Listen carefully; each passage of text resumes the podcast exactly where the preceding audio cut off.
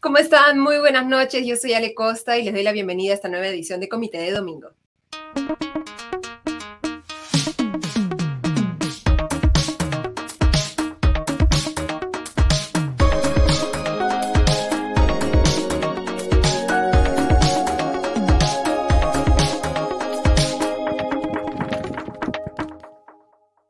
Esta edición vamos a revisar una serie de temas, empezando por los paros de transporte y el paro agrario que han sido convocados a partir de mañana 27 de junio y que podrían, si es que no se solucionan los pedidos de los gremios de transportes y los gremios agrarios, llevar a incluso mayores paralizaciones en el mes de julio. ¿Quiénes están parando? ¿Qué servicios empezarán a dejar de dar a partir de mañana y durante los consecutivos días de la semana? Lo vamos a ver en detalle.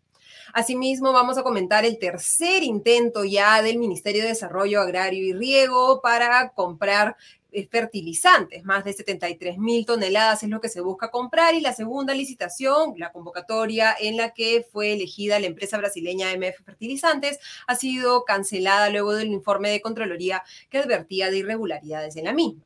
Asimismo, el, eh, el, gobierno ha anunciado ya la entrega de un bono eh, alimentario que requerirá que el Congreso apruebe un proyecto de ley en el que se plantea un crédito suplementario o un incremento del presupuesto por alrededor de un punto del PBI, de acuerdo con el presidente del Consejo de Ministros, Aníbal Torres.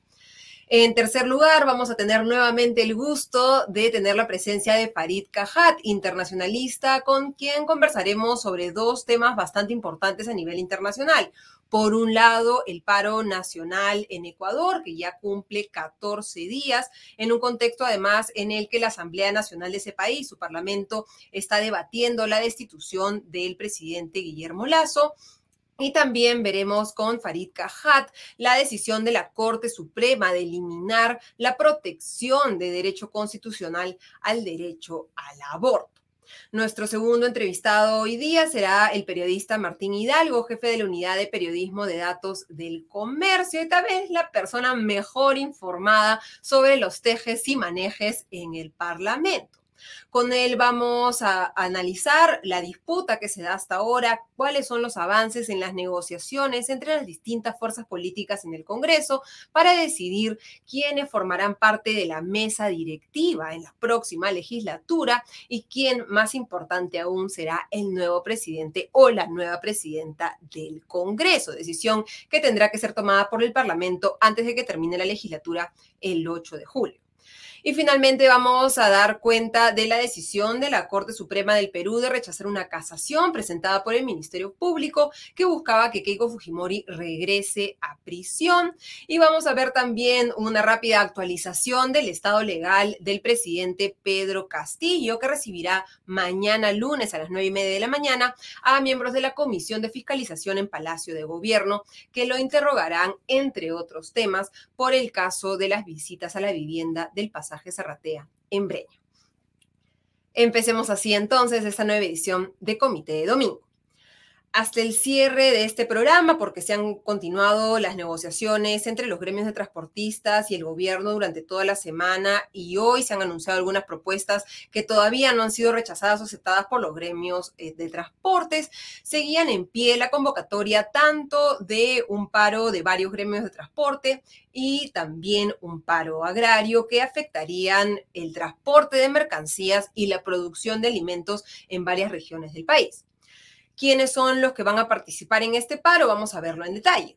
En primer lugar, tenemos el paro convocado por la Unión Nacional de Transportistas de Carga Pesada. Este se iniciaría hoy a la medianoche y es un paro indefinido, es decir, que todavía no se ha definido cuánto tiempo va a durar. Lo que busca este paro es detener todo el transporte de carga pesada en gran parte del territorio peruano. Según Javier Marchese, presidente de la Unión Nacional de Transportistas de Carga Pesada, que son quienes convocan este paro, alrededor de 400 mil camiones de carga pesada que transportan eh, eh, mercancías por todo el país paralizarían sus operaciones en al menos 14 regiones del país. Esto evidentemente generaría el riesgo, riesgo de, desabastecimiento en diversos puntos del país y también el hecho de que se puedan incrementar aún más los precios de productos como los alimentos. ¿Qué están reclamando los gremios de transporte de carga? En primer lugar, están pidiendo que se restituya el transporte de mercancías como un servicio público y ya no un servicio al público como lo considera la legislación actual. ¿Por qué este cambio? Porque ellos lo que están eh, pidiendo es que se implemente un costo mínimo de operación obligatoria, es decir, que desde el Estado se fijen tarifas mínimas para el flete, para el transporte de mercancías en el Perú.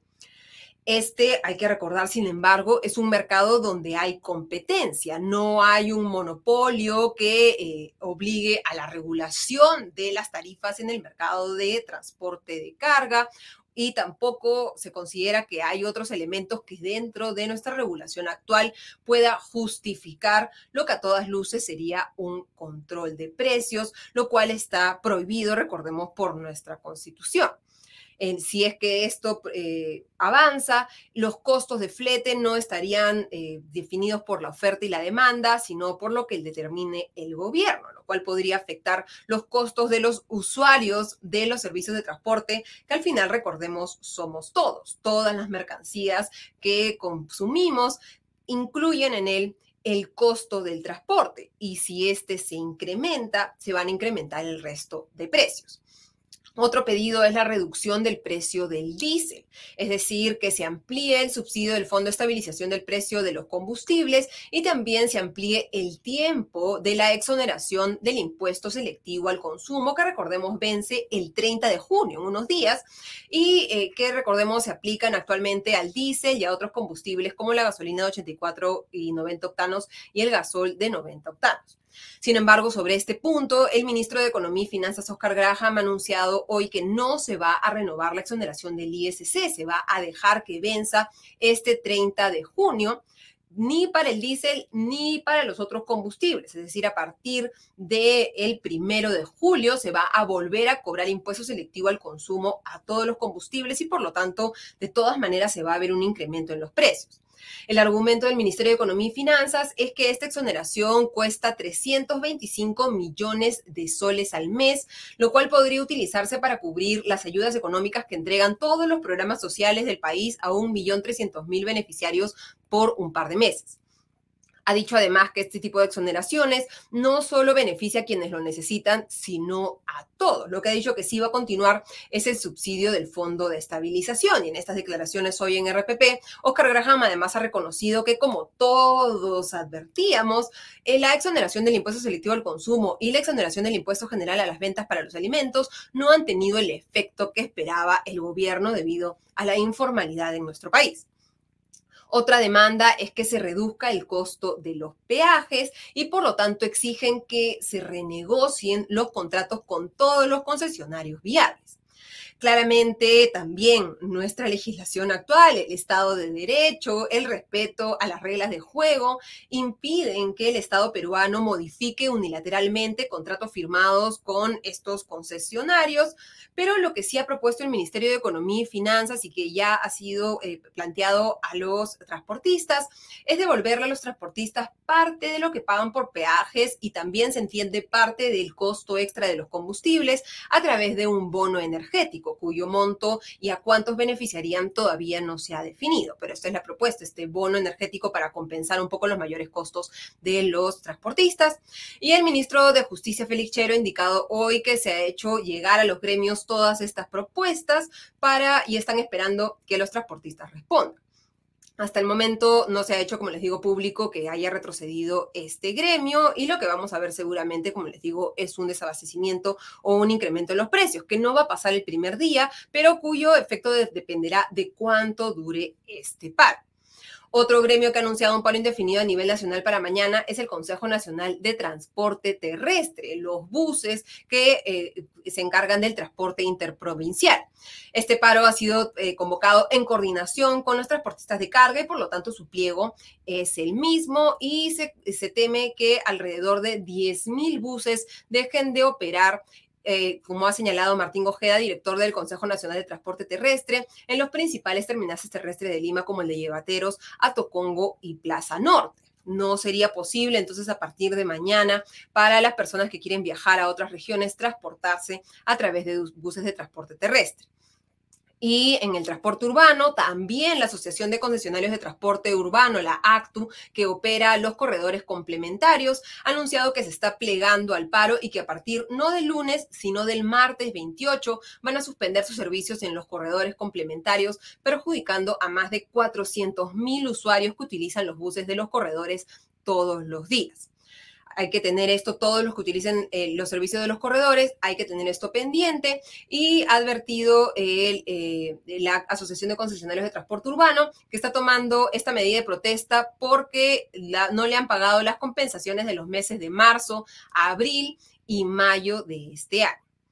Y finalmente, en el lado agrario, la Junta de Usuarios del Sector Hidráulico de Riego ha señalado que han coordinado con una serie de gremios agrarios iniciar un paro de, este sí, 48 horas, que va a durar entonces el lunes 27 y el martes 28.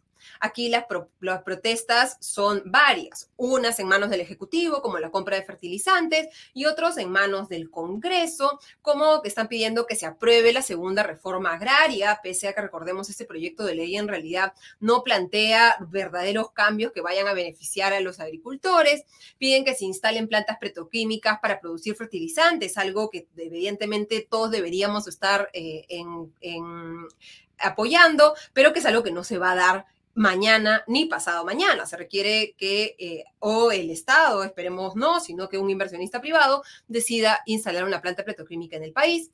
Están pidiendo que se utilicen los fosfatos de la mina Bayobar para producir fertilizantes y por lo tanto se renegocie el contrato con la minera Misquimayo. Se aumente el presupuesto para el sector agrario a 3% del PBI. Se reestructura el Ministerio de Desarrollo Agrario y se crea un sistema agrario financiero. Sin embargo, eh, eh, los líderes de este, eh, de este paro agrario, entre los que están César Guarniz, el líder de la Junta de Usuarios del Sector Hidráulico de Riego, han indicado que no tienen motivaciones políticas, pero sin embargo, entre los pedidos que hacen están el cierre del Congreso y la convocatoria a una asamblea constituyente. Otra de las quejas es que el Congreso convocó un pleno agrario el 16 de junio y que no coordinó previamente con los gremios agrarios. Vamos a ver cómo se resuelve este paro agrario y han dicho que si no llegan a un acuerdo con el gobierno, para el 28 de julio van a realizar un paro indefinido. Esperemos que eh, se puedan llegar a acuerdos pronto, que el gobierno encuentre la forma de explicarles a los gremios de transporte y a los gremios agrarios qué se puede, qué no se puede hacer y que también el Ejecutivo sea responsable con las expectativas que genera en los agricultores, por ejemplo, con este tema de la segunda reforma agraria. Y hablando de agro, pasamos al segundo tema para revisar rápidamente el hecho de que el Ministerio de Desarrollo Agrario y Riego canceló la segunda licitación, la segunda convocatoria para comprar 73.529 toneladas de fertilizantes por algo más de 348 millones de soles.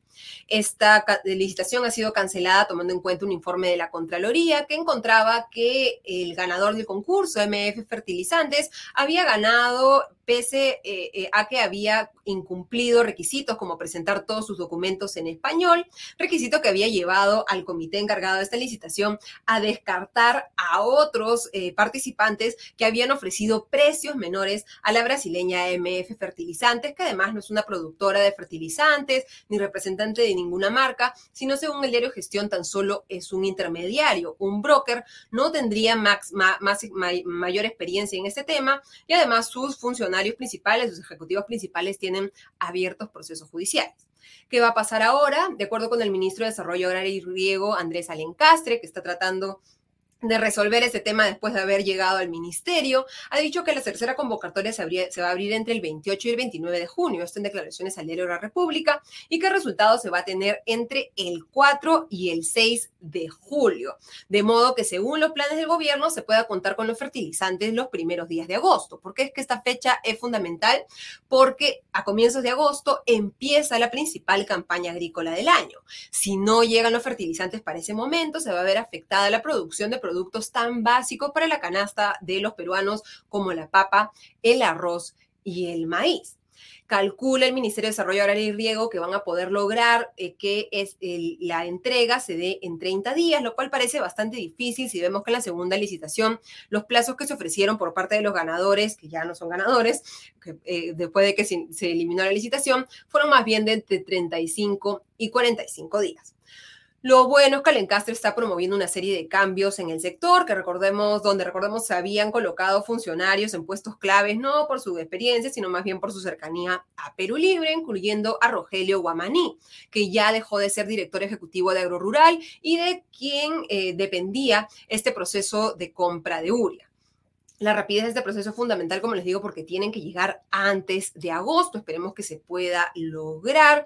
Y la pregunta ahora es a quiénes se va a entregar, cuánta hora se va a entregar y cuánto se va a cobrar por ella. Ya el ministro Alencastre ha señalado que se va a cobrar un precio subsidiado y que se va a enviar un proyecto de ley al Congreso para permitir que el Estado que no tiene, digamos, la función de vender uria, pueda hacerlo y hacerlo a un precio menor del precio del mercado.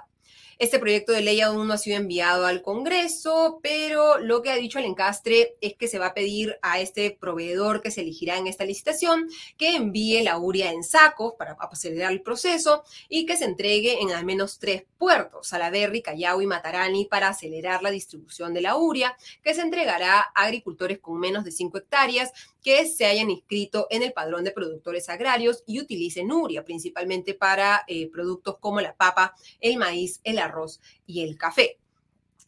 Este proceso y las demoras, aunque afectan eh, la sostenibilidad de la campaña agraria, sí tienen, digamos, un efecto de alguna manera algo positivo porque va a permitir que el Estado pueda ahorrar bastante dinero porque los precios de los fertilizantes actualmente se encuentran en caída.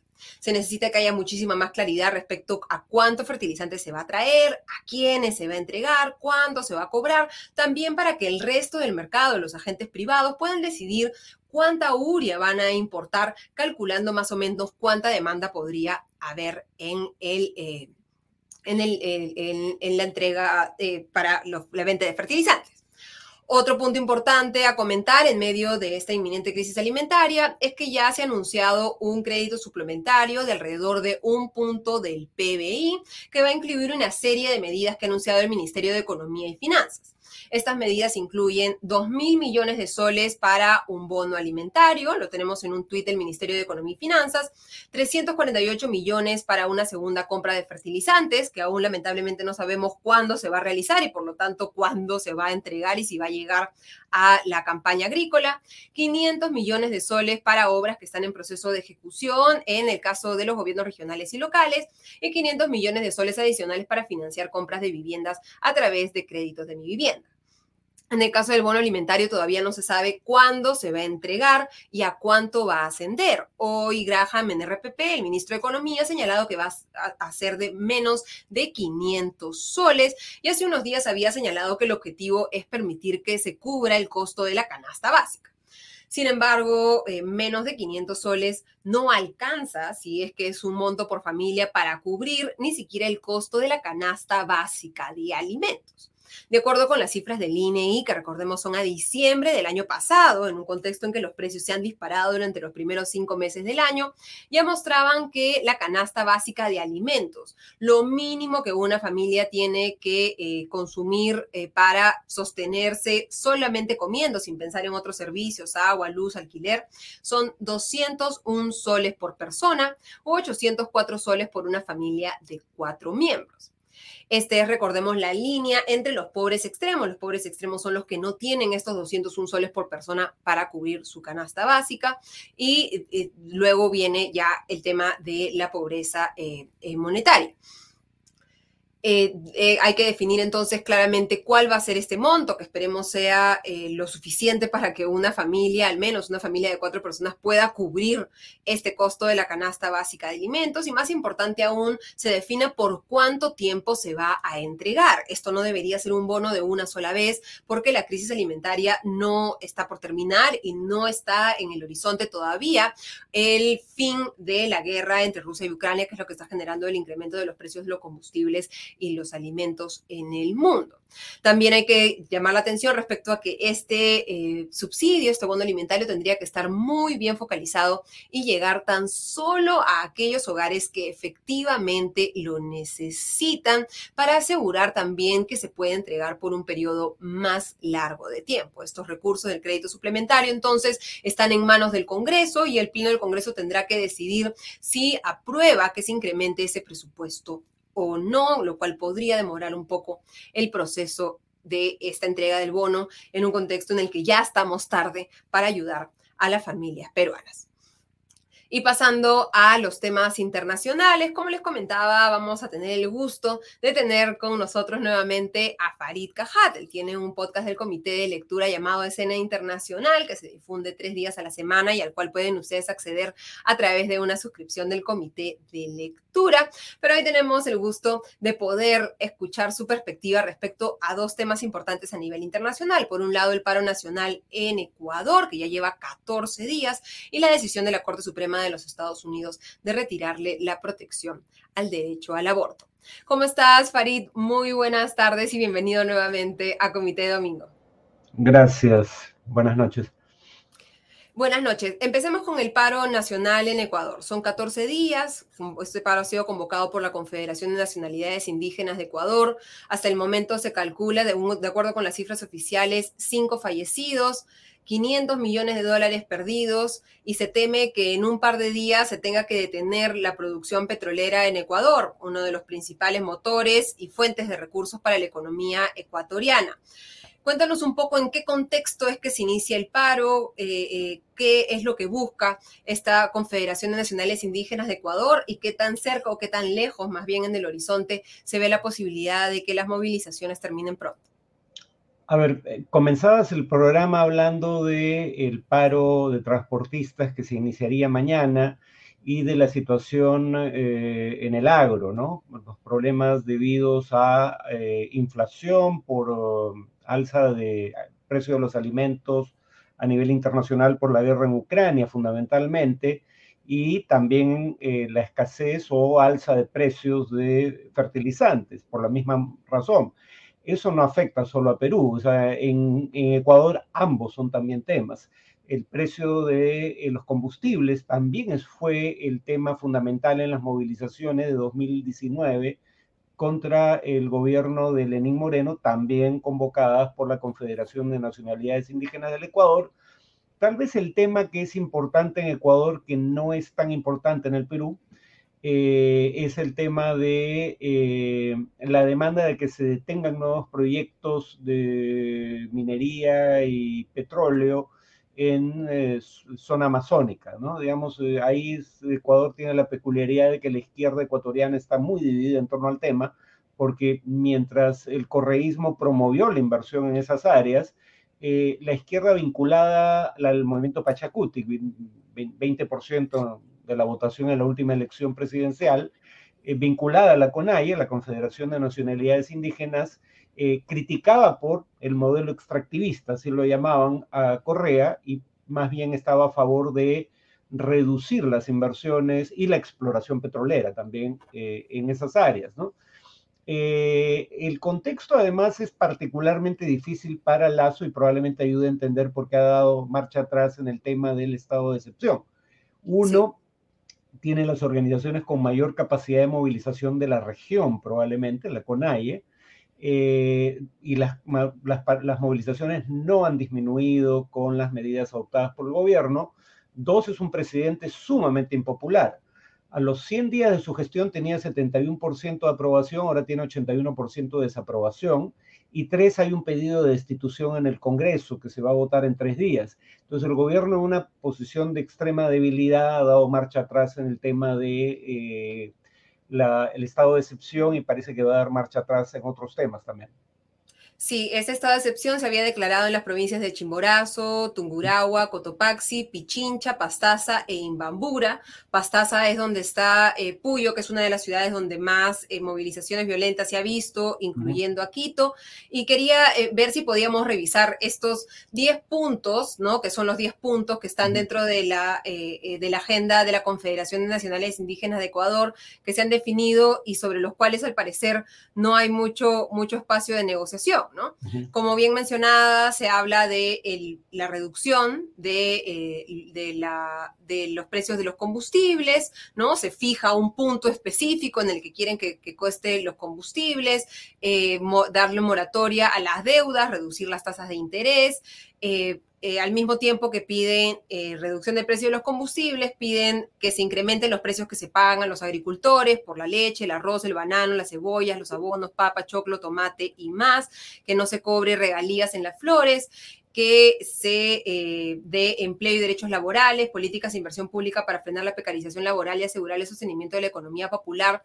Y sobre ese punto quería eh, consultarte, Farid, escuchaba tu eh, podcast esta semana en escena internacional, y el tema laboral es un tema también central en esta discusión, ¿no?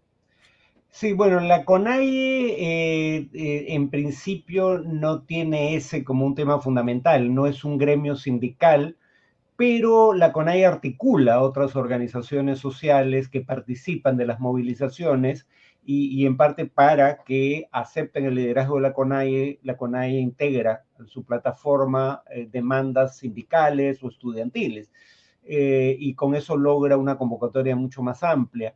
Eh, pero en todo caso, claro, esto es casi un programa de gobierno alternativo, ¿no? no solo en el plano laboral y es discutible que el tema de, los temas de controles de precios sean la mejor manera de lidiar con estos problemas.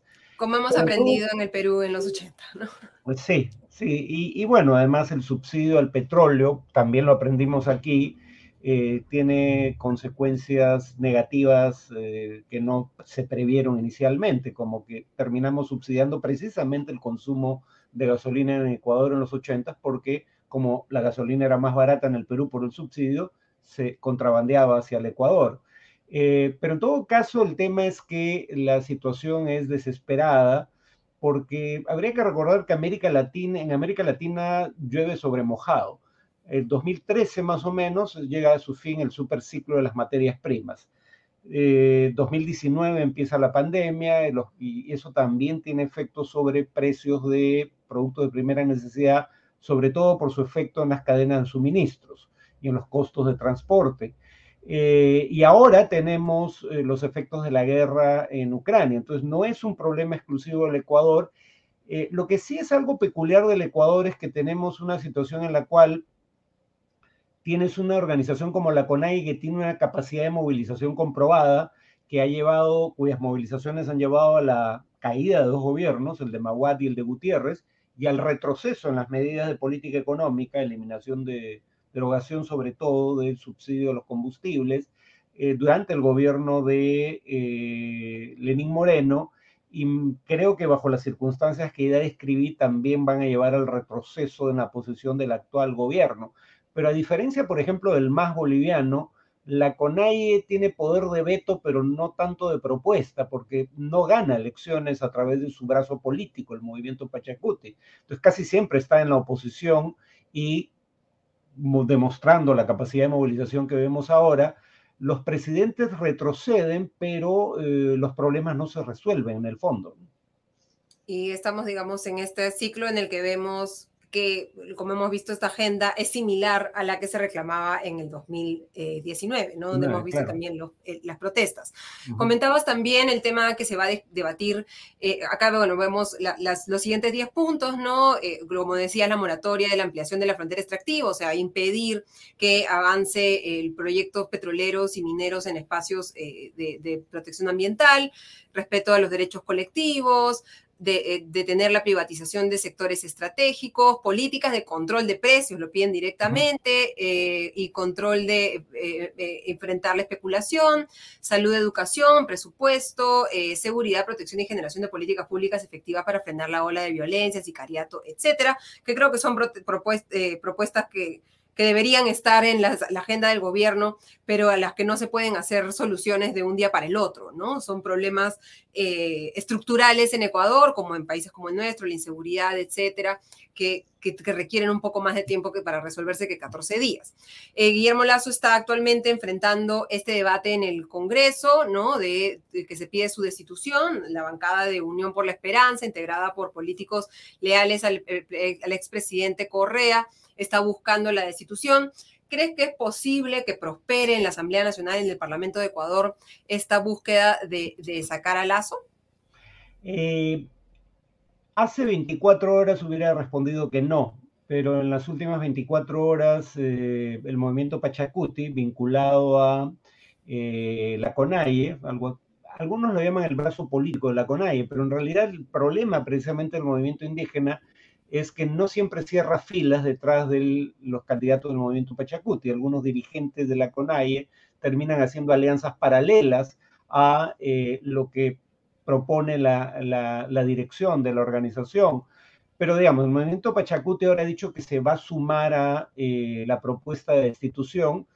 Ya había alrededor de 60 votos, tenían que llegar a 92, poco más de 60 probablemente, había que llegar a 92 para alcanzar los dos tercios que se requieren, igual que en el Perú, para destituir al presidente.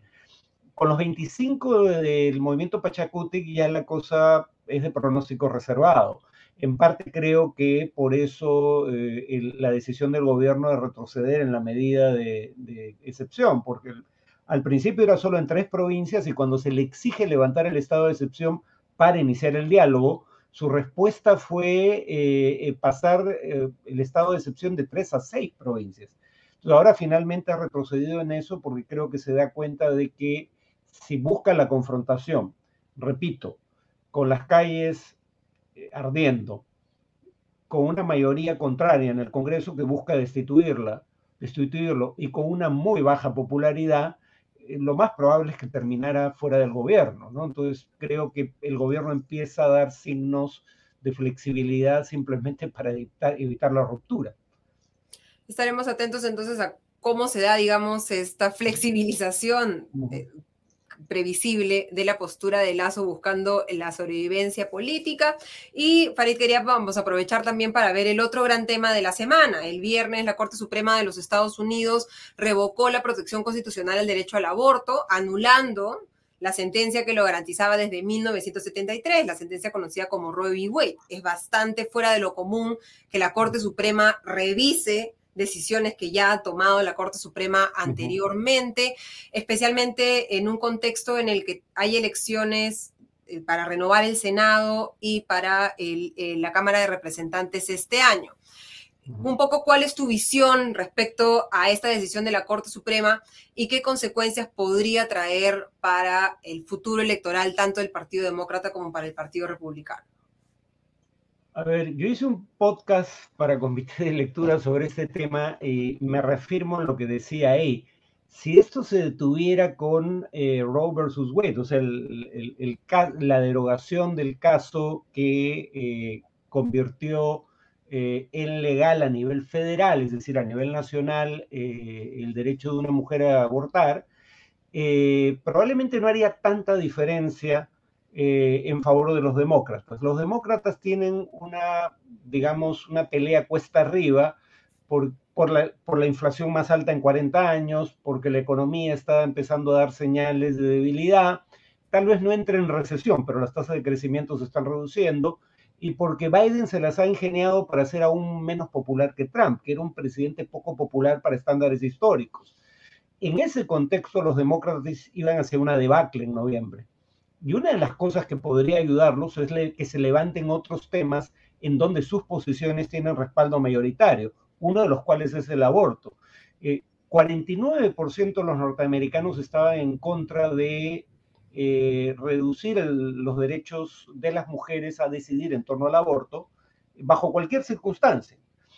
49%, la mitad prácticamente. Y mm, ese número crece hasta dos tercios de la población aproximadamente si se pregunta sobre eh, eliminar el derecho al aborto en caso de inviabilidad del feto, riesgo de salud para la madre, violación, incesto, ahí la gente que apoya mantener el derecho al aborto crece a 64, 65%, o sea, dos tercios de la población.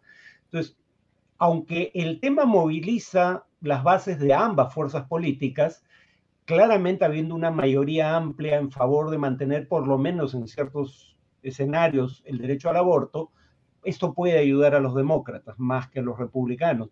Pero la cosa es más grave, eso es algo que me terminaba diciendo en el podcast, la cosa es más grave porque ya la, la, Corte Suprema está tomando decisiones en la misma línea en otros temas como el derecho a portar armas. Y en el caso específico del aborto, la norma constitucional, la, decimocuarta enmienda, que se usó para justificar el derecho al aborto es la misma que se usó para justificar el, la, declarar inconstitucionales las leyes contra la sodomía, es decir, las leyes contra las relaciones homosexuales eh, masculinas, eh, declara, declarar inconstitucional eh, el derecho a, o mejor dicho, sí, se declaró que era constitucional y que no podía derogarse por normas estatales el derecho de parejas casadas a eh, obtener métodos anticonceptivos. Hasta en el año 65 un Estado quiso prohibir el acceso a métodos anticonceptivos a parejas casadas. Y es la misma norma, el derecho a la privacidad que derivaría de la decimocuarta enmienda, que eh, se utilizó en alguna medida también para aprobar el matrimonio entre personas del mismo sexo. Y el juez Clarence Thomas ya ha dicho que él va por esas otras normas, por lo menos en lo personal, a partir de ahora. Entonces, si la Corte Suprema empieza a actuar en estos otros frentes de manera simultánea, teniendo en todos ellos a la mayoría del electorado en contra, va probablemente a ayudar a los demócratas en las elecciones de noviembre. Si los va a ayudar lo suficiente para evitar perder una o las dos cámaras del Congreso está por verse. Pero yo hace unos días hubiera dicho que los demócratas van a perder con certeza ambas cámaras del Congreso. Ahora ya no estaría tan seguro sobre el Senado y si esto continúa así, eh, digamos, creo que la, elección sería de pronóstico reservado. Sí, porque digamos, recordemos que en Estados Unidos el voto es voluntario y por lo tanto lo que se requiere, quien gana, digamos, es quien logra movilizar a la mayor cantidad de personas a sentir que hay una urgencia de ir a votar. Eh, esta urgencia no se sintió en, los demócratas cuando fue elegido Donald Trump, que al final lo que hizo durante su gobierno fue eh, nominar a tres magistrados conservadores a la Corte Suprema, Neil Gorsuch, Brett Kavanaugh y Amy Coney Barnett, Barrett, perdón, que son los que han inclinado la balanza en la Corte Suprema de seis conservadores frente a tres liberales y que permitirían que esta búsqueda del juez Clarence Thomas de eliminar eh, derechos como la anticoncepción, eh, las relaciones entre personas del mismo sexo y el matrimonio igualitario se vean más cerca que nunca. La urgencia, lo que va a cambiar inmediatamente es el aborto, ¿no? Que debido a Roy v. Wade, se creaba de alguna manera tres trimestres en el embarazo de una mujer, ¿no? Uno, el primero, en el que no se podía eh, limitar por ninguna ley estatal el derecho al aborto, un segundo trimestre en el que había la posibilidad de hacerlo y 14 estados ya han aprobado leyes que se consideran desencadenantes, que se activan de manera inmediata ahora que se ha eh, eh, anulado Roy v. Wade y que donde por lo tanto sería eh, imposible en muchos casos obtener un aborto como Arkansas, Idaho, Kentucky, Luisiana, Mississippi, Missouri, Dakota del Norte, Oklahoma, Dakota del Sur, Tennessee, Texas, Utah, Wyoming y otros cuatro estados como Arizona, Florida, Wisconsin, Alabama, en la que entrarían en rigor eh, eh, eh, también otras leyes contra, contra el aborto. en términos de los derechos en los Estados Unidos, vemos que digamos, el aborto es un tema bastante que divide, ¿no? Los que están en contra están muy en contra, los que están a favor están muy a favor, pero se da un cambio inmediato que podría generar que mujeres que tenían pensado tener un aborto la próxima semana no puedan acceder a ello, ¿no? Claro, digamos, lo que la Corte Suprema ha dicho es que no hay un derecho constitucional al aborto, con lo cual no ha prohibido la práctica. Lo que ha establecido es que la definición de si la práctica debe ser legal o no y bajo qué circunstancias corresponde a los estados, no a la Corte Suprema definirlo.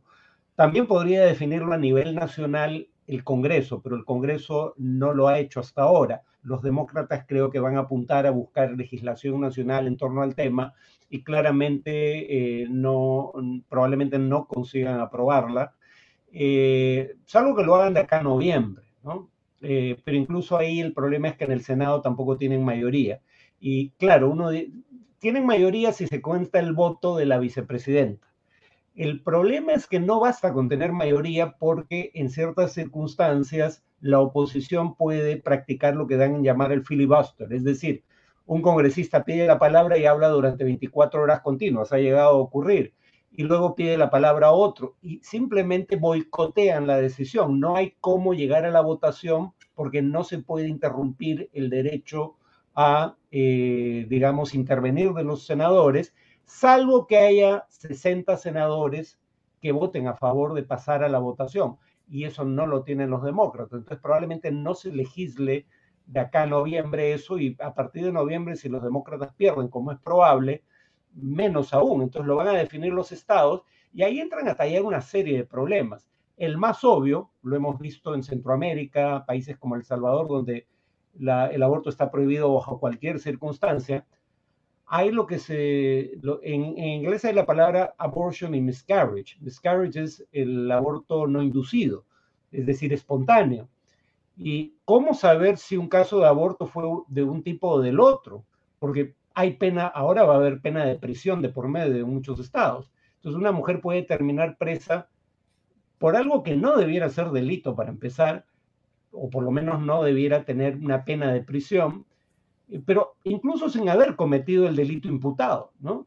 Entonces, eh, esto se presta a eh, una serie de eh, abusos de la norma. Claro, se dice las mujeres van a poder viajar a un estado vecino que sí permita la práctica, pero mujeres de escasos ingresos probablemente no les sea tan fácil hacerlo, ¿no? Entonces, las más perjudicadas van a ser las mujeres de minorías étnicas que son a su vez, o entre las cuales a su vez se encuentran las más pobres y además también se tema que se pueda, como dices, también eh, imponer penas de prisión a quienes ayuden en ese aborto, a la persona que transporte a la mujer de un estado a otro o el médico que, lo practique, lo cual es, es claramente eh, aterrorizante, ¿no? Y, y muy brevemente, Farid, ¿Qué efecto crees que va a tener esto en la búsqueda por la legalización del aborto en otros países que suelen ver a Estados Unidos como la guía en, el tema de libertades individuales? Bueno, en el Perú ya estamos retrocediendo sin esperar a lo que haga Estados Unidos, pero en todo caso los conservadores de la región van a tomar esa como su guía. Acá se supone que el aborto terapéutico existe hace décadas, solo faltaba, eh, digamos, reglamentarlo, nunca se le reglamentó y ahora, sin mal no recuerdo, ya ha sido derogado para todo efecto práctico. Eh, entonces, eh, sectores conservadores van a tomar el, el ejemplo de Estados Unidos, porque claro, hasta hace poco, hasta hasta hace unos días, de hecho, se podría decir todos los países desarrollados mantienen un aborto legal. Las circunstancias varían de caso a caso, pero no hay un solo país desarrollado que prohíba eh, para cualquier efecto la práctica del aborto. Ahora eso ya no es del todo cierto. Y estamos en un escenario considerado improbable en el que Irlanda tiene políticas más liberales respecto al aborto que los Estados Unidos, ¿no? Cierto. Bueno, Irlanda primero buscaron acuerdos. Parte del problema en Estados Unidos es que esto no se pudo resolver por vía legislativa, porque es imposible que demócratas y republicanos se pongan de acuerdo en la mayoría de temas de agenda. En Irlanda sí hubo un acuerdo para eh, legalizarlo bajo ciertas circunstancias. Sí, y vemos que creo que ese es el camino y esperemos el camino que empiece a tomar Estados Unidos y países también como el nuestro. Muchísimas gracias, Farid, nuevamente por acompañarnos en este comité de domingo. Nos vemos de repente el próximo domingo, quién sabe. Muchísimas gracias. Como les digo, pueden seguir a Farid en su podcast en el Comité de Lectura eh, eh, eh, Escena Internacional. Y pasamos rápidamente a nuestra segunda entrevista con Martín Hidalgo, jefe de la Unidad de Periodismo de Datos del Comercio, el periodista, como les digo, que más sabe sobre lo que está sucediendo en el Congreso, y a quien le vamos a pedir que nos haga así un resumen rápido de cómo van avanzando las negociaciones para definir quiénes liderarán la mesa directiva a partir de la próxima legislatura. ¿Cómo estás, Martín? Muy buenas noches y bienvenido a Comité de Domingo. Hola, ¿qué tal? Muchas gracias por la invitación de estar acá. No, gracias a ti por darte tiempo domingo en la noche. ¿En qué estamos? Mirando hoy 26 de junio, estas elecciones que tienen que darse antes del 8 de julio, ¿qué fuerzas políticas tienen la mayor posibilidad de estar en la mesa directiva y mm. qué congresistas de cada una de estas fuerzas políticas se perfilan, digamos, como los, mayores, eh, con las mayores posibilidades para presidir el, el Congreso? La elección se define a finales de julio, tiene que ser antes del 28 porque 28 el nuevo presidente del Congreso tiene que recibir al presidente de la República para que dé su mensaje a la nación. Y esta negociación tiene dos etapas, ¿no? Una primera etapa que se da entre finales de junio y primeras semanas de julio, que es la etapa partidaria, de negociaciones partidarias entre cabezas de partido. Y otra segunda etapa que viene es la quincena ya de julio, que es la sociabilización de las candidaturas en la interna del Congreso. Claro, estamos entre el problema que estamos eh, en un Congreso muy atomizado, tenemos ahorita 12 bancadas, eh, más un grupo de, un grupo de no agrupados, que son 5, entonces son como 13 grupos con los cuales hay que, que, lidiar para buscar los, los votos necesarios para, para, ganar. Se logran los votos con la mayoría siempre de los concurrentes, va a depender de si asisten los 130 miembros o no, y si es que no se logra la mayoría simple, se pasa una segunda vuelta donde gana que simplemente el que tenga más votos. Puedes ganar por un voto más o, por, por, dos votos o por tres votos. Entonces, al tener un Congreso tan atomizado, importa bastante asegurar los votos. Eh, el candidato principal es Alianza para el Progreso, que en la ronda de negociaciones del 2021 se acordó que el primer año sería Acción Popular y el segundo año sería Alianza para el Progreso. ¿Cómo funciona esto? El partido eh, que, sobre el cual tiene el acuerdo, él nombra a su candidato. Obviamente hace una ronda de, negociaciones para, para sondear los consensos, ¿no? Eso es lo que ha pasado hace dos semanas ya, que APP inició la ronda de negociaciones para un poco sondear eh, qué candidato de su bancada podía tener mayor respaldo. fueron con dos cartas sobre la mesa, que una era Eduardo Salguana, y la otra era Ley de Camones. Después de esta ronda de, consenso, se determinó que la que tenía mayor consenso, eh, esta ronda, después de esta ronda de diálogo, se determinó que la que tenía mayor consenso era Ley de Camones. ¿Qué pasó Actualmente está en la mesa directiva, ¿no es cierto? Para la presidencia de la mesa directiva. ¿Qué es lo que pasó después? Es que vino este audio que reveló el diario Correo, donde en una conversación privada en la oficina de César Acuña, en el local partidario que tiene Jesús María, Alianza por Progreso. Donde solo había miembros del partido, además. Solo había miembros del partido, miembros del CEN del partido. Eh, en esa reunión, Ley Camones eh, dice que llama a banda de delincuencia a la acción popular. Después de esto se formó toda una, toda una polémica, el partido salió a pedir disculpas públicas, eh, la misma Ley Camones no en un primer comunicado, pero después en medios de comunicación salió a pedir disculpas. Y Acción Popular y otros partidos han intentado cogerse o colgarse de esto para eh, tratar de pedir que APP eh, no sea quien eh, lidere la mesa directiva, quien ocupe la presidencia. Pero hay una declaración muy importante que dio, salió a dar el vocero de Fuerza Popular, que era Hernando, que es Hernando Guerra García, un poco marcó la cancha, ¿no? Él salió a decir que Fuerza Popular iba a respetar el acuerdo del año pasado, que esto implicaba que, que Alianza para el Progreso lidere la mesa directiva, y le bajó un poco el tono a ciertas declaraciones que habían dado colegas de su bancada, como Patricia Juárez, como eh, César Revilla y Tania Ramírez a través de Twitter, que impulsaban la candidatura de Gladys Echaíz cierto bloque sí la, ve como una opción a la S. Pero el problema que tiene la S. Chaiz, como el, era el problema que también lo tenía el congresista Roberto Quiabra, es que no son personas afiliadas a Alianza para el Progreso, eh, no han respetado las directivas del partido a la hora de las votaciones y a la hora de, otros temas administrativos entre la bancada. Entonces, eso les ha generado una cierta desconfianza. Ahora, porque creo que es importante entender por qué es importante la, mesa directiva, ¿no? Yo creo que hay dos ámbitos, dos aspectos claves en, este tema de la mesa directiva. Uno es el político, sobre todo en esta situación en la cual el, nuevo presidente del Congreso pueda terminar asumiendo eh, la presidencia de la República, convocar elecciones por el tema de la sucesión constitucional, si es que se vaca Castillo, si es que se, inhabilita a Dina Boluarte.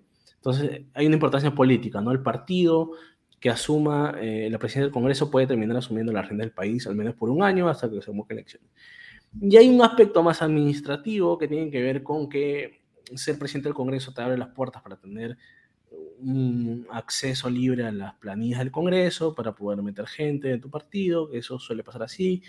Eh, Acción Popular ahorita es el partido que más eh, afiliados tiene la planilla del Congreso, y eso tiene que ver porque el presidente del Congreso es de Acción Popular, y eso ha pasado siempre, con Merino pasó, y en anteriores congresos eran con Fuerza Popular, cuando Fuerza Popular tuvo la presidencia del Congreso. Entonces hay un tema político administrativo que a PP le interesa mucho, y para eso necesita poner a alguien que esté afiliado al partido, no alguien que por ahí no le pueda hacer caso, y lo que ellos temen es que la Chaiz pueda terminar más bien respondiendo a las otras bancadas, ¿no? Y, por ahí la oposición, el juego es un poco de estas bancadas opositoras eh, y tratar de forzar a que APP termine asumiendo la candidatura de la Chaiz. Han comenzado a meter miedo con, esta, con estas eh, invitaciones públicas. La comunista Patricia Chirinos Avanza País salió a invitar públicamente a que la Chaiz se una Avanza País y, a través de esa bancada se pueda formar una candidatura pero es un riesgo grande, yo creo que correr posición, porque si tú sacas los votos de APP, o sea, si haces esta jugada, sacar a Gladys Chaís y la postulas con alguna de las otras bancadas de oposición, pierdas los votos de APP. Y al perder esos votos de APP, podrías correr el riesgo de no llegar a, ganar por mayoría con, con, las otras bancadas, porque tendrías solo Avanza País, Renovación Popular y Fuerza Popular y de ahí tendrías que convencer a Somos Perú, que recordemos que Somos Perú el año pasado postuló con la lista oficialista, y después tienes puras bancadas oficialistas, ¿no? bueno, tienes Acción Popular, que es indescifrable, pero no sabes cómo, cómo van a votar los seis congresistas vinculados al caso de los niños. Como el voto es secreto, no, no hay forma de saber quiénes votan. O sea, puedes intuirlo, pero no puedes saber a ciencia cierta quiénes son los que votan a favor o en contra. Después tienes puras bancadas oficialistas, que son el bloque magisterial, Perú Bicentenario, Perú Democrático, Perú Libre, Juntos por el Perú, Podemos, que además ahorita ha vuelto a ser bancada con un ex miembro de Perú Libre, el Partido Morado, no son bancadas que yo veo que se puedan sumar a la oposición. Entonces yo creo que la oposición no, no está midiendo eso.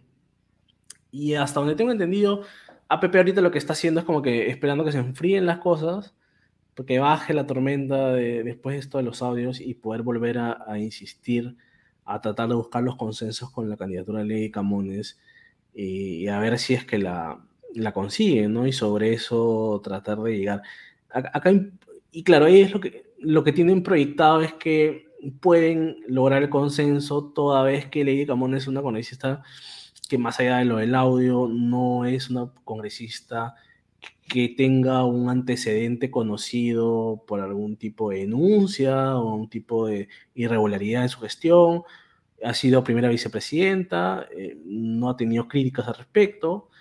Entonces, cosa que sí les pasaba con tiene mucha experiencia política, ¿no? O sea, una trayectoria, digamos, comparado con una Gladys Echaíz que ha sido fiscal de la nación y que, digamos, es un, es un hombre que todos reconocemos, ¿no? Pero la dinámica parlamentaria es distinta, ¿no? el tener una experiencia en una entidad de Estado no te garantiza tener una buena experiencia a nivel legislativo, porque son otros factores que entran a tallar, más allá de la dinámica parlamentaria, el tema político, que es un tema de negociación política, tienes que lidiar con los 130 congresistas que tienen intereses diversos. Esto es un congreso de independientes y es complicado, ¿no? Entonces, ellos eh, tienen este quieren apelar a que no tienen antecedentes, como si, por ejemplo, tenía o tiene algunas denuncias del congresista Salguana, y eso fue parte por lo cual se le complicó un poco eh, a la hora que fueron a presentar la carta de, de Salguana, las bancadas les recordaron que tenía antecedentes y que no era lo, más adecuado para, para, para, asumir la presidencia del Congreso. ¿no? Pero esta es una elección que hay que entender que, que también se maneja internamente. ¿no? Eh, yo, yo, recuerdo claramente que en el 2017, cuando se comenzó a vocear el nombre de Luis Galarreta, por ejemplo, hubo un montón de polémica al respecto, un montón de críticas, sacaron videos de Galarreta cuando no era fujimorista y, criticaba a Keiko Fujimori, criticaba a Fuerza Popular, y finalmente terminó siendo elegido porque se logró los consensos a, la interna. La dinámica de, de, los consensos para la elección de la mesa directiva es, es una batalla que se gana adentro, no, no fuera, ¿no? ¿Y cuál va a ser, digamos, crees tú, la posición de estos esta diversidad de bloques oficialistas? ¿Va a haber alguna, crees tú, una lista alterna? Eh, eh, ¿cuál, crees tú que va a ser el juego en, en, yo, Yo creo que sí puede haber una lista alterna. Lo único que sí avisoro es que la oposición va a buscar negociar con alguna de estas bancadas, ya sea para que voten eh, para que voten en abstención o para, que voten en nulo o viciado o en blanco, toda vez que los, los votos que los votos del bloque que ganan esta elección son los votos que después definen la, la, distribución de, la, de, las presidencias de comisiones. Entonces, eh, por ejemplo, el bloque magisterial quiere desde el año pasado la presidencia de la Comisión de Educación. Eso es algo que solo se le puede asegurar el bloque de oposición que tiene los votos para imponerse, tanto en la elección de la mesa directiva como en la repartición de presidencia de comisiones. Entonces yo creo que va a haber ahí un ofrecimiento de ustedes quieren la presidencia de la Comisión de Educación, nosotros se lo podemos asegurar, necesitamos que voten en eh, abstención, voten en contra, voten en blanco y solo necesitamos eso, ¿no? Y, y tienen asegurar la comisión. Y así es apelar a, a, intereses de otras bancadas, ¿no? Somos Perú, de Podemos, por ejemplo, Podemos.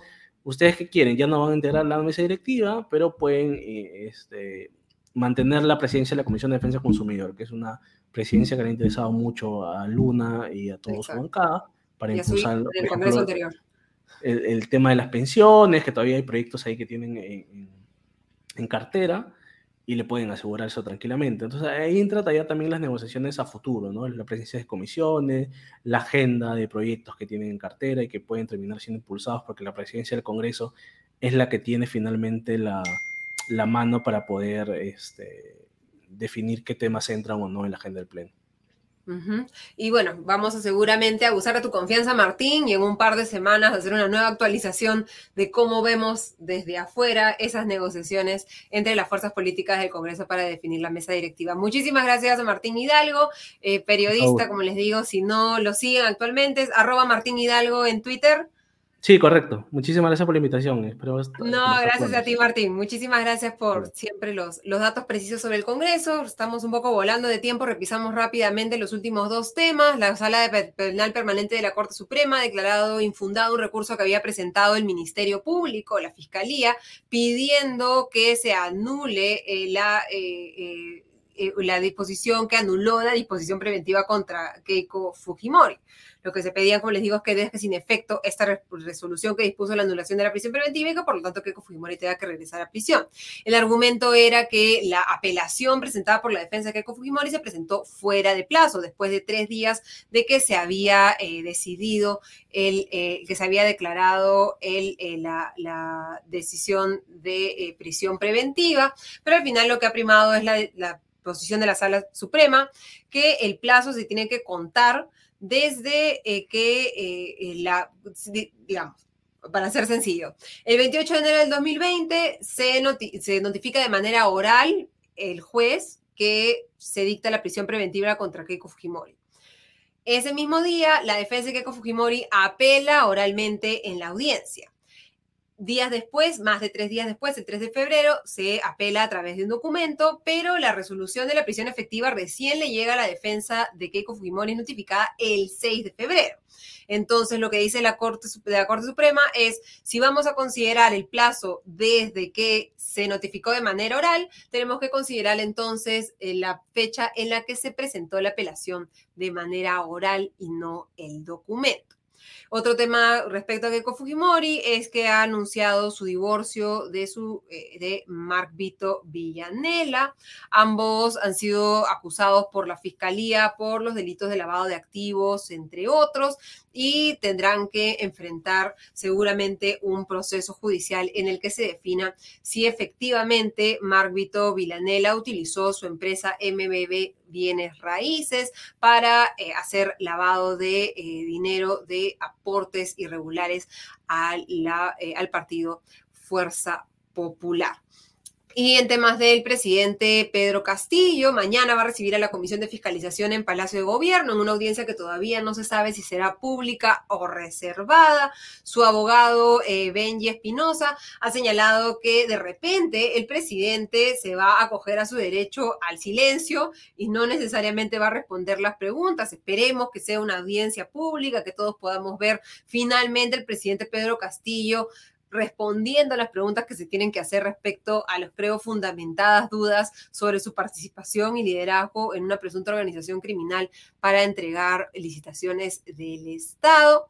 Y la novedad es que ya el... Eh, Poder Judicial ha rechazado la solicitud que había presentado la defensa de Pedro Castillo para que se eh, anule la investigación que ha iniciado la Fiscalía de la Nación contra él, amparándose en un artículo de la Constitución que señala que solamente se puede acusar al mandatario por una serie de delitos que no incluyen organización criminal y otros delitos por los que lo está investigando la Fiscalía. El abogado del presidente, Benji Escudero, ha señalado que van a apelar a la Sala de Apelaciones de la Corte Suprema y que si no encuentran justicia acudirán al Tribunal Constitucional e incluso a la Comisión Interamericana de Derechos Humanos y a la Corte Interamericana de Derechos Humanos. Pasamos ahora a en tiempo real para revisar rápidamente qué es lo que está sucediendo en los dominicales con Diego Salazar. No sé si ya contamos con su presencia en este momento para poder comentarles qué ha sucedido en Cuarto Poder, Punto Final, Panorama y el resto de dominicales. ¿Cómo estás, Diego? Muy buenas noches. Muchas gracias, como siempre, por estar en Comité de Domingo y exponerte a los dominicanos. buenas noches, Ale. Muchas gracias.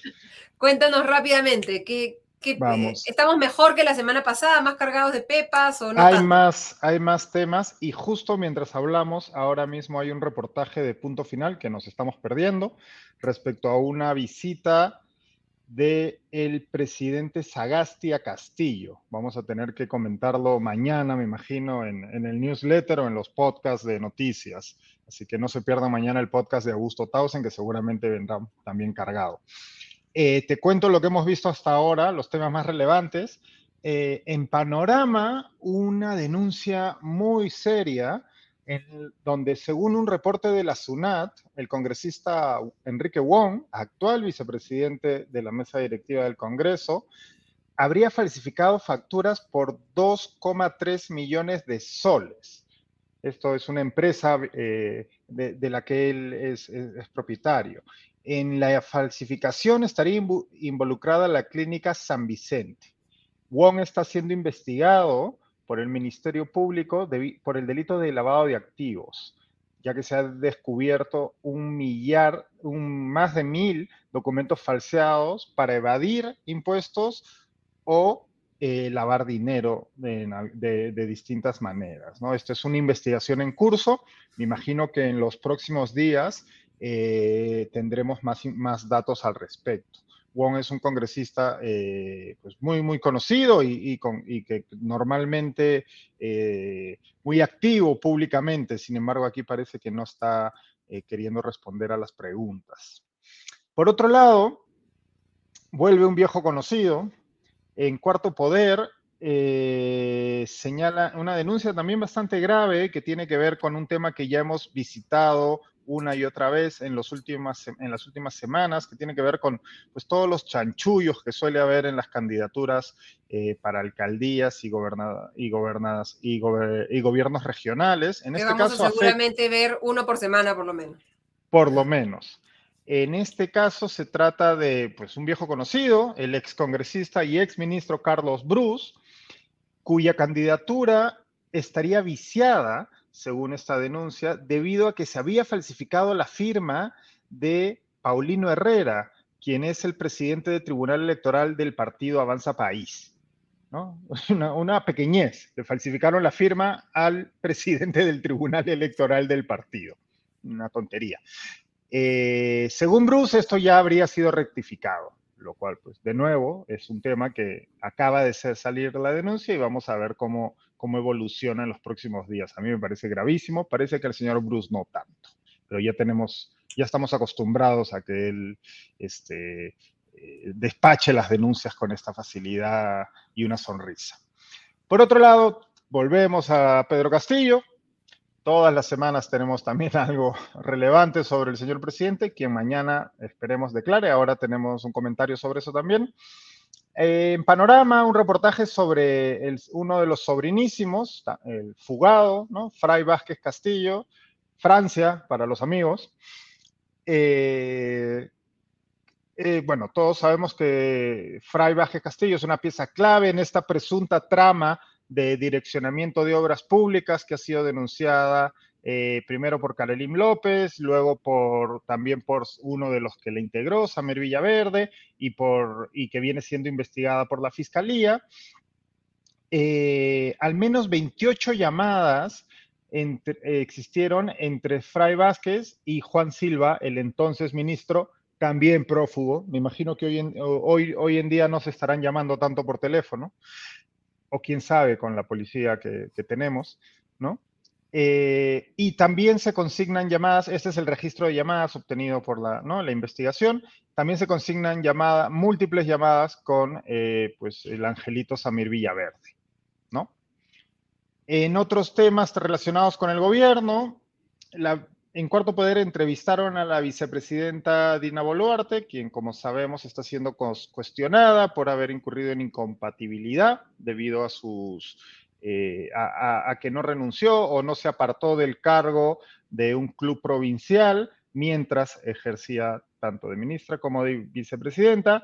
Para Dina Boluarte, como tantas veces eh, eh, las cabezas de este gobierno, todo es una persecución, todos están en contra de ella, el victimismo habitual, ¿no? Dicen que según su, declaración hoy día hay un interés subalterno en la Contraloría y bueno, mira, digamos que en el peor de los casos hay un interés subalterno, pero sea como sea, es incapaz de demostrar que no incurrió en incompatibilidad. Esto no solo ha sido demostrado por el informe de Contraloría, sino por eh, posteriores investigaciones periodísticas que han dado cuenta de que estaba, seguía ejerciendo y firmando documentos como presidenta de este club regional mientras era eh, vicepresidenta, cosa que es incompatible, ¿no?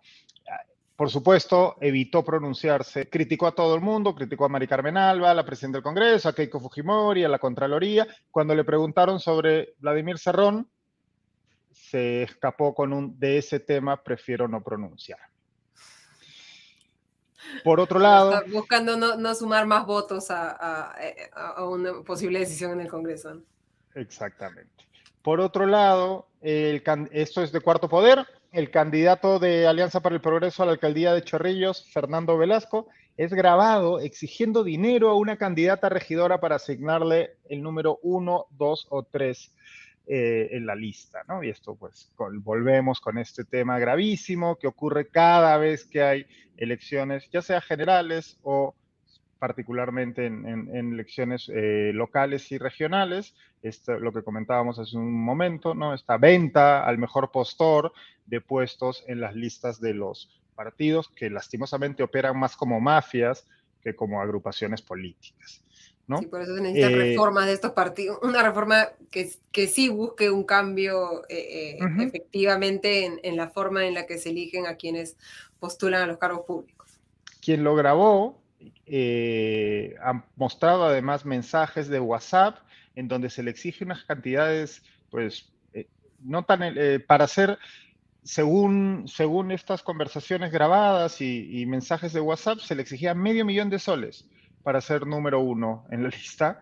Para número dos, 300 mil. Para número tres, ya solo 200 mil. Ahí le, hacían descuento.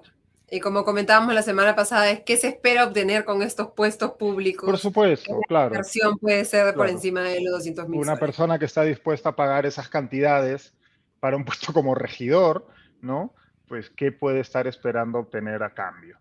Eh, por otro lado, en punto final, un dato bien interesante eh, Samir Villaverde, que como sabemos está, eh, está ahora mismo en prisión, bueno, no en prisión, en la cárcel, a la espera de ver si le garantizan el, ¿no? la condición de colaborador, eficaz. y prácticamente exigiendo, ¿no? Con estas filtraciones y su abogado paseándose por ciertas televisoras eh, que, pueda declarar en libertad. Bueno, hay un dato bien clave que ha revelado Punto Final y es que Samir Villaverde y su esposa realizaron separación de bienes en abril. Así que esto es, esto es clave, ¿no? Sabían que algo se venía. Eh, el, reportaje insinúa o, bueno, señala que eh, esto estaba esto se realizó con vistas a, una, a, que, a que pueda terminar preso eh, realmente Villaverde, ¿no? Y por último, ya para terminar, eh, como decías, comentabas hace un momento, mañana declarará el presidente Pedro Castillo, va la comisión investigadora a visitarlo a Palacio y su abogado en punto final, muy suelto de huesos, ha dicho que él le ha recomendado a Castillo que no declare. Que no diga nada, que no los reciba. Eso es exactamente lo que hace una persona inocente, ¿no? Por supuesto, ¿no? Es más, no solo que no declare, sino que no los reciba, ¿no? Ya te imaginas la escena, ¿no? De la, comisión tocando la puerta de Palacio, ¿no? Así en plan, en plan visitando a la OEA, ¿no? El amigo Montoya y, su y compañía. Bueno, eso es lo que espera que veamos el abogado Benji Espinosa. Eh, dice que no sabe Esperemos que, tenga alguien que lo recomiende un poco mejor al presidente y sí, no veamos ese espectáculo mañana a las nueve y media de la mañana. Sí, esto, bueno, el espectáculo se daría, según el señor Espinosa, porque el presidente de la comisión y otros miembros de esta ya habrían adelantado opinión respecto a Castillo, ¿no? bueno, aquí ocurre que esto no es un juicio, esto no es un juicio, no es una corte, no es una corte de ley, ¿no? Es una comisión investigadora del Congreso. Eh, sí ha dicho Espinosa que él no sabe qué es lo que va a hacer el presidente, que él cree que su pedido será atendido, ya que el presidente escucha, suele escuchar las recomendaciones de su defensa. Veremos mañana si tenemos esa imagen, que sería muy divertida por un lado y muy triste por otro. Exactamente, y lo comentaremos el próximo domingo seguramente entonces. Muchísimas gracias, Diego Salazar, como siempre, por estar con nosotros los domingos y traernos lo que trajeron los dominicales. Nada, un placer. Nos vemos pronto. Gracias. Y ahora vamos rápidamente a su sección favorita, Meme o Realidad con Mateus Calderón. ¿Cómo estás, Mateus? Muy buenas noches. Adelante. Buenas noches, Ale Costa, y buenas noches con todas y todos a esta su mini sección favorita, Meme o Realidad en su dominical favorito comité de domingo. Soy Mateus Calderón y junto a mí pasaremos revista a las noticias más curiosas del acontecer nacional e internacional, aquellas que nos sacan una lágrima o una sonrisa, porque antes que llorar, es mejor reír para luego volver a llorar. Empezamos con una noticia ineludible del panorama internacional. Es oficial, en Estados Unidos las armas tienen más derechos que las mujeres. Por mayoría de 5 a 4, los jueces de la Corte Suprema de Estados Unidos cambiaron los criterios derivados de la histórica sentencia Roe vs. Wade, los mismos que aseguraban el derecho constitucional al aborto a nivel federal, haciendo ahora más difícil que cientos de miles de mujeres decidan llevar a cabo una interrupción voluntaria del embarazo de manera segura la decisión deja a los estados la autonomía de decidir la legislación sobre la interrupción del embarazo en cada territorio. Afuera de la Corte Suprema, grupos de manifestantes celebraron esta decisión allá en la Unión Americana. Unos días antes, la Corte Suprema había publicado una sentencia en la que afirma que la Constitución sí protege el derecho constitucional de los ciudadanos a portar armas de manera pública, sin que se necesite justificación para ello. La Corte Suprema declaró inconstitucional la ley Sullivan que desde 1913 exigió una justificación de quienes quisieran portar armas de fuego en espacios públicos del estado de Nueva York. Esto en el país con la tasa más alta de tiroteos masivos y a solo unas semanas del atentado de Uvalde en Texas, donde murieron 19 niños y muchos más quedaron heridos. Menos derechos para las mujeres, más derechos para los portadores de armas, sin contar la actual crisis por falta de fórmula láctea para bebés en otras palabras, la Corte Suprema acaba de decir, no abortes, espera unos años y quizás ya de niño desaparezca de todas maneras. Y a propósito de noticias internacionales, en Colombia ganó el candidato de izquierda Gustavo Petro y Rodolfo Fernández, su contendiente de derechas, no tardó en aceptar el resultado electoral sin remilgos. Gustavo Petro, que sepa dirigir el país, que sea fiel a su discurso contra la corrupción y que no defraude a quienes confiaron en él. Muchísimas gracias a todos los colombianos por haber aceptado mi propuesta, aunque fuera perdedora. Muchas gracias. ¿Estamos hablando del mismo tipo que hizo esto meses atrás? ¡No es así! ¿Cuándo? ¿Dijo que dijo? ¿Dijo que Esto solo confirma que en Perú tenemos la peor de las oposiciones posibles. Más de un año después de las elecciones, todavía no aceptan el resultado y continúan buscando pruebas de un presunto fraude, gastando además 200 mil soles en el camino, plata de todos los contribuyentes. Así es. La comisión ha gastado un montón de plata, la comisión ha invertido mucho tiempo de los congresistas y eh, no tienen ninguna, ningún resultado contundente que determine que hubo fraude. Otra cosa que prueba el proceso electoral colombiano, que Mario Vargas Llosa es el premio Nobel de la mala suerte. Apoyó a Keiko Fujimori en Perú y perdió. Apoyó a Mauricio Macri en Argentina y perdió. Ahora apoyó a Rodolfo Hernández en Colombia. ¿Y qué creen? Perdió. En otras noticias locales, el periodista Beto Ortiz se dio cuenta de que, oh sorpresa, la rancia derecha peruana está haciendo un pésimo trabajo.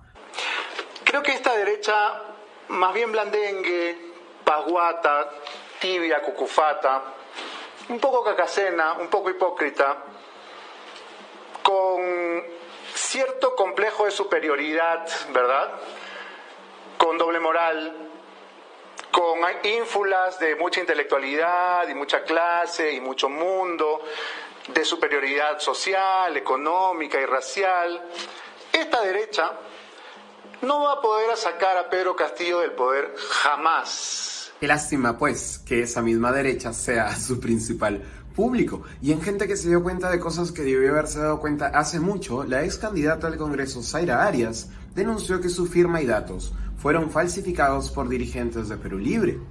¿Quién me hubiera dicho que un partido cuyas cabezas son investigadas por organización criminal pudiese tener presuntos criminales en sus filas? Y en la sección Imagínate vivir en Suiza y perderte de esto, una productora de eventos presentó una hora loca para un matrimonio que involucraba asesinar al presidente Pedro Castillo. Imaginemos que la opción magnicidio por motivos étnicos raciales va junto a fantasía neocolonial y a blackface deportivo, como ya hemos visto antes. Esto ha sido todo por hoy en la edición de Meme o Realidad. Conmigo será hasta el próximo domingo. De vuelta contigo, Ale Costa. Muchísimas gracias, Mateo Calderón. Y antes de cerrar, comentar dos temas que han salido en las últimas horas. El Ministerio de Salud ha confirmado el primer caso de la viruela del mono en Perú. El infectado, de acuerdo con el Ministerio de Salud, es un extranjero que reside en Lima y se encuentra aislado en su domicilio y su estado de salud es estable. Así que no entremos en pánico, pero tengamos esto en consideración. Y también, de acuerdo con el Ministerio de Salud, eh, ya se está declarando de manera oficial por parte de las autoridades sanitarias del Perú eh, la cuarta ola del COVID-19 debido al incremento de los contagios que se han visto en las últimas semanas. ¿Qué tan parecida esta cuarta ola será la tercera, la segunda o la primera? Lo vamos a analizar el próximo domingo.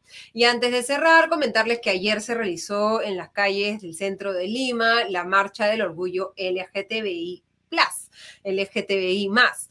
Eh, la marcha que, de acuerdo con organizadores y también con personas que están presentes, es la marcha del orgullo más multitudinaria que se ha dado en el Perú, en un contexto en el que muchos de los discursos conservadores, especialmente en su aplicación a, por ejemplo, los contenidos de los textos escolares, parecen estar triunfando en el espacio político. Hay que entender que tenemos que eh, respetar a todas las personas y olvidarnos de juzgarlas por, eh, eh, por a quien aman o, o otros temas por el estilo. Al final cada persona tiene derecho a decidir qué hacer con su vida y mientras no le esté haciendo daño a nadie, deberíamos permitirles esa libertad como sucede en la mayor parte del mundo. Terminamos así el podcast, el, comité de la edición de hoy del comité de domingo. Yo les agradezco a todas las personas por estar con nosotros, sus comentarios, los hemos estado leyendo durante la transmisión. Nos reencontramos dentro de siete días. Hasta entonces.